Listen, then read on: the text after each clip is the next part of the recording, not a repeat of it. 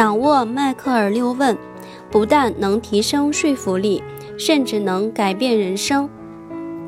在不到七分钟的时间里，迈克尔六问就可以让一个人同意改变，或者至少让对方开始思考为什么要转变。在潜意识里为改变做准备，不断挖掘改变的理由，就等于在肥沃的土壤上种下了希望的种子。你可能看不到成长的最初阶段，因为那是在地下发生的。但总有一天，你会看到一棵幼苗破土而出，而所有这一切都源于最初的那场对话，源于那颗孕育希望的种子。即便是最不满的员工、最不情愿的客户、最叛逆的孩子、最固执的配偶，其内心深处的某个角落。也会有一个小小的希望的火花，一丝微弱的寻找共识的渴望。只要有这个火花在，无论它是多么渺小，迈克尔六问都能够帮助你把它变成熊熊烈火，从而催生出果断的行动，或为长远发展打开一扇新的大门。如果你能够精通迈克尔六问，而且坚持应用。你完全可能激发出人类最大的潜能。只要有强烈的动机，我们的生活完全可以发生翻天覆地的变化。有关改变的第一课是父亲给我上的。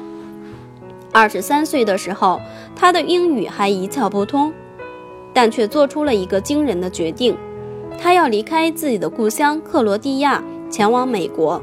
到一个完全陌生的世界里，为自己营造一种全新的生活。一九六二年，他乘坐火车踏上了漫长而艰辛的偷渡历程。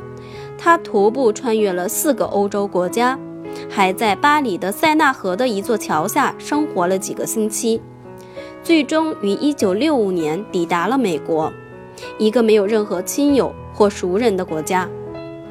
到底是什么让父亲能够坚持前行的脚步？是他那坚定的信念，因为他深信自己有理由行动。他知道自己为什么想要离开一个发展机遇渺茫的国家，他知道自己为什么想要开始一种全新的生活。于是他就上路了。虽然历经了千辛万苦，但他的确做到了。他在美国找到了新的生活。有意思的是，每当我问父亲他是如何达成自己的目标的，他总回答说：“我不知道。”虽然他在很多年以前就取得了成功，但我们依然觉得他做到的一切简直就是不可思议。然而，如果我问父亲：“你为什么想要离开克罗地亚？”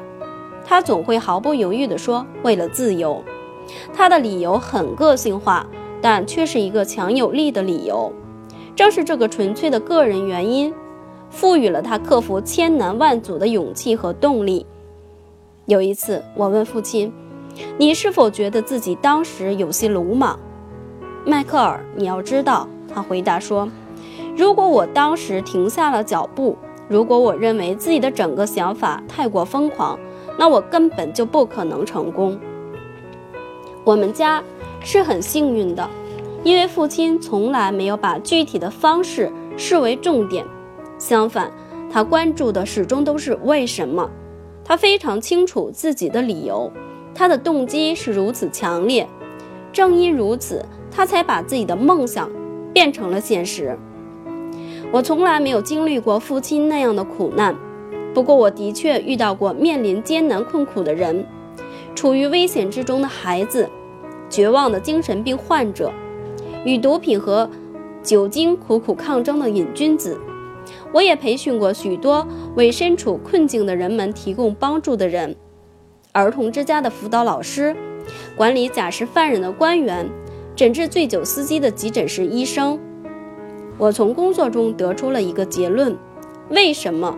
可能是世界上最强大的问题。无论你是动机十足还是濒临绝望。记得问一下自己，为什么想要改变？只要找到了那个小小的火花，总有一天你会让自己的生活翻身发生翻天覆地的变化。我们绝大多数人都不会有我父亲那样强大的动机。很幸运的是，我们绝大多数人也不需要那样的动机。迈克尔·六问能够帮助任何人迈出通向改变的第一步，这一步至关重要，因为它带来的将是一条无比灿烂的光明之途。